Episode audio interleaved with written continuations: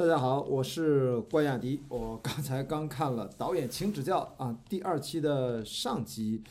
王阳导演和曾曾导演两部短片。然后关于这两部短片内容，我其实没有多余的话讲。节目里面剪辑的内容其实已经把这两部短片说得很清楚了，就是不好也不好的很明显。好也好的，非常的突出，所以我觉得这两部短片就应该放到一起，然后不用单拆开来。那我今天跟大家其实想看完这两部短片，我想说为什么他们会有这么大的差别？到底电影导演这个跟男女无关，只是刚巧他们俩都是女的。那么电影导演之间的那个差异点到底是什么？我们怎么去判断？这个导演好还是不好？如果没有这么对比，因为这个对比，因为还是很明显的，这也是这种啊竞赛类的创作节目的一个还蛮残酷的一点啊，就是对于王阳来说，这个高下立现，我觉得，我觉得大家还是应该更多的鼓励他一下吧，好吧？所以我就没有什么要批评的话要讲。那么我能想到的是，跳出来看导演最重要的，呃。是什么？或者说，评价衡量一个优秀电影导演，我能想到的最重要的元素是什么？啊，这是我看完这一集我在思考的事情，就是刚刚看完的。我我当然我就都是即兴的内容，关雅迪共创播客啊，这个我们都是想到哪里就聊到哪里。我现在能想到的关于电影导演有三件事情，我觉得是非常重要的，也是比较基本性的。素质要具备啊，就是这三件事情是审美、创造力和团队。那我们一个一个讲。审美是一个整体性的感知，它是在大脑内部，我称之为颅内创造啊，颅内建造，就是你其实是一个建筑，在大脑里面，从打地基到整个施工图都是在颅内完成。也就是说，作为导演，他必须具有强大的想象力。这个电影，我们我们在拍戏的时候，我经常讲，其实这个电影，它主要是在导演的脑子里面拍完的。从写剧本，那是帮助导演去记录，用大脑去建造的路径、蓝图是什么？但真正的长成什么样，其实只有导演脑子里面有。有的时候他都没有那么明确，因为他还需要更多的团队聚集到一起，这创作它是一个过程。所以说，这首先呢，就在你大脑里面建构的那个东西的时候呢，它就关乎审美，审美就是一个综合素质了。也就是说，导演在拍戏的时候，电影在开机前在脑子里面已经拍完了，呃，你可以。这个并不夸张。其实事实，如果你在开机的时候，导演脑子里面没有清晰的画面，没有连贯的镜头，也没有每一句台词是怎么讲的，我觉得这个电影八成要有问题，好吧？所以这也是为什么当导演他非常辛苦，因为在他开机之前，这个电影在脑子里面已经滚了无数遍了。你开机到关机，只是把脑子里面的想象。用专业的方法把它实现出来，然后进入到后期再把它做出来。所以这就是为什么曾曾导演说，创作是一件很痛苦的事情，因为你要反复打磨一遍又一遍，几十遍、几百遍、上千万遍，就这样来不停的、不停的反复、不停的反复，去把每一个细节都要考虑到，要保持它整体审美的水准要平衡。要不能出现就咔嚓掉下来，咔嚓上去，这个就很要命。这是导演的控制力。所以第一点，我强调的是审美，关于颅内建造的能力。第二点，我刚才提到的是创造力。创造力呢，就是把第一点啊，你有了这样的一个颅内建造的能力之后，你要有足够的创造力，在现实时空之内，在一个物理时空环境下。你要把它清晰的知道用什么样的手段把它还原出来，尽量的接近你大脑当中的想象。以前呢，用物理机械摄影机，现在可以用数字视效虚拟拍摄手段。总之呢，就是你手上看谁掌握的工具箱那种工具越丰富、越准确，那你可能就能建造的更有效率，对不对？所以说，我们评价导演第二个标准就是他的创造力，他掌握了多少丰富的电影的语汇。创作手段，而软性的就是你的视听语言，硬件就是你能够合纵连横的，能够通晓多少你拍的这部电影相关的一些技术和技巧。啊，最近我们看是吧？那个叫什么《曼达洛人》还叫什么？就是星战那个，因为那个美剧火了，他就呃带起了一波虚拟棚拍摄的，叫 Virtual Production，在好莱坞火。中国现在也开始搞这个东西。其实我们知道这个东西，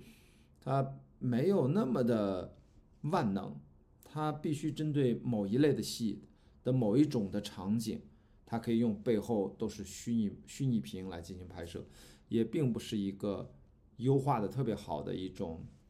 多么厉害的方案，它是有一定的限定性的。所以呢，那也属于你的工具箱。目前来看，就你越丰富。你其实你的实施的手段越呃多种多样，你的建造的效率就越高。包括再举一个例子，现在随着数字化的发展，以前我们做视觉预览，现在呢，我们很多不差钱的大制作的电影，干脆都不叫视觉预览了，那个叫 visual pre 呃 previsualization 啊，我们现在直接做。整个电影，因为它经常是绿幕拍摄，那些大制作的电影本来就是很多虚拟角色呀，一些视效非常多的一些场景和镜头啊，那干脆我们在以往的视觉预览的基础之上，直接做成一个完整的虚拟的电影世界出来，把主要场景用数字化，我们用像游戏公司常用的 Unity。常用的虚拟引擎，现在四点零到五点零，对吧？直接搭建一个世界出来，各部门坐到一起来开会，然后所见即所得。啊，摄影部门来看整个镜头移动轨迹、光线怎么打，导演提各种要求，孵化到看自己里面的人基本上也都是能够看到整个的造型以及具体的走位啊，包括一些特殊的一些戏的镜头的移动。你是可以在，你知道在在游戏世界，啊你直直接是一个三 D 的一个世界啊，那你可以转换机位，随便调控啊，就非常方便。但这个对于算力啊，以及对于各部门对于数字虚拟世界的这样的一个对接，其实是一个整体你的摄制组就不再是传统的电影摄制组了，现在变成更多的有点特别像游戏公司，你知道吗？就是都是虚拟摄制虚拟的。一些数字手段的摄制组，就是大家这个水平要集体升级，不然的话，导演想这么干，其他各部门不支持，那还是实现不了，好吧？这是第二点，第三点其实跟第二点有关，我刚才提到了就是团队，那团队呢，它的要点是什么？我们刚才说，审美关乎的是颅内建造，创造力关乎的是要掌握尽可能多的实施手段，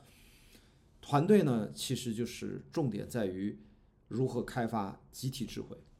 因为拍电影本质你是创造一种体验，大范围的电影经常是给你讲一一个精彩的故事。我们实际上导演带着一帮有才华的电影的创作者，其实是都充当了故事讲述人这样的角色。那讲故事，导演是一个主要的角色，但我们要依赖。集体智慧来把这个故事讲得丰富多彩。每个部门长都有自己的擅长的领域，然后导演确定了审美的大方向，集结了各种的实施手段，靠集体智慧发挥各各自所长，然后把这个电影的各个角度能够打磨到专业的高度。我想说的就是曾曾导演这部短片《爱情》。其实你看它的片尾字幕，我就看到了很多熟悉的名字，啊，剪辑、声音，包括摄影，其实都是非常专业的，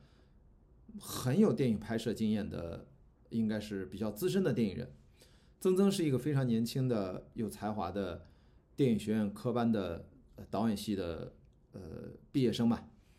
那么他，我经常说啊，我说不要说他了，说我自己吧。我在电影学院，如果啊读书这么多年，毕业这么多年，在这个行业，其实你要知道，最重要的就是你有一帮跟你一起读书的同学们啊，不管是师哥师姐还是师弟师妹啊，至少上下多少级，它有一个幅度，那这个是非常非常重要的。拍电影永远不是靠一个人啊，一定要靠大家的集体智慧，才能让一个电影，哎，一看曾曾这个电影为什么拍的特别电影，特别像电影，电影质感特别强，它一定不是靠导演自己一个人，你想法再好。跟你集结的团队如果不匹配，你真的是白忙活，你干着急一点用没有。你看，你如果团队靠谱，在花絮里面是不是刮风下雨，整个烂泥塘了都，所有的道具下大雨都给刮跑了，大家也可以拍。所以这个是因为我是二十多年前就小小剧务啊，在在电影学院就是我们买盒嘛，我制片嘛。对吧？当不了制片，一开始都是小小助理、小剧务，买盒饭较早这么干起来的。那么我们就很清楚的知道，在任何的时候，电影都没有什么拍不了，都能拍，啊，怎么都能拍，没钱都能拍，只不过说谁拍、怎么拍而已，啊，没有拍不了的东西，就看你现场怎么应变。当然，这个是很无奈的情况下，如果我们是在资金、时间各方面充裕，那我们当然啊，是吧？黑泽明导演。等云到，这个光不对，咱不拍啊！很多任性的大导演都是这样，我就等那束光，等那一片云，这这个那是两码事儿啊。所以在我们看到这么比赛的这个恶劣的，不叫恶劣了，资源有限的条件下啊，可能就两三天的拍摄周期，遇到了临时发生的各种状况，但最终拍出来的结果也不差，这就是专业电影人的价值，好吧？所以说。同样这三点啊，还是这三个标准。我们再说回来，审美、创造力和团队，我们去对照王阳导演，其实大家也就知道，可能在这整个三方面，他可能也的确是，呃，还有很大的提高的空间。我说了嘛，我们就这个因为差别过于明显，我们就不要再去多说人家了。我相信他自己心里面大概也会有些判断。同时呢，也不要让曾曾导演，因为毕竟他的路还都还很长，他他应该前景非常非常光明。我们真的，呃。一方面不用替他担心，但是我们也不能 让年轻的创作者们太骄傲，因为我们都知道导演都是很有自信的，都觉都知道很自己很有才华，这个这个度怎么把握，这个只有他们自己心里面清楚啊，我们就不多说了。所以导演最终就是要对无论对项目、对创作、对自己的表达，还是对自己所处的这个处境，要有一个整体的认知和判断，他就会成为一个很棒的导演。这就是我。啊，今天在关雅迪共创播客看完了导演请指教，嗯，第二期的上集看完了这两部短片，我刚看完，脑子里面马上跳出来的东西来跟大家分享一下。如果你喜欢关雅迪共创播客，嗯，这是一个日更的这样的一个短内容，可以到网上搜索关键词“关雅迪共创播客”，在所有的泛型播客平台能够收看收听。好，我们今天就到这里，拜拜。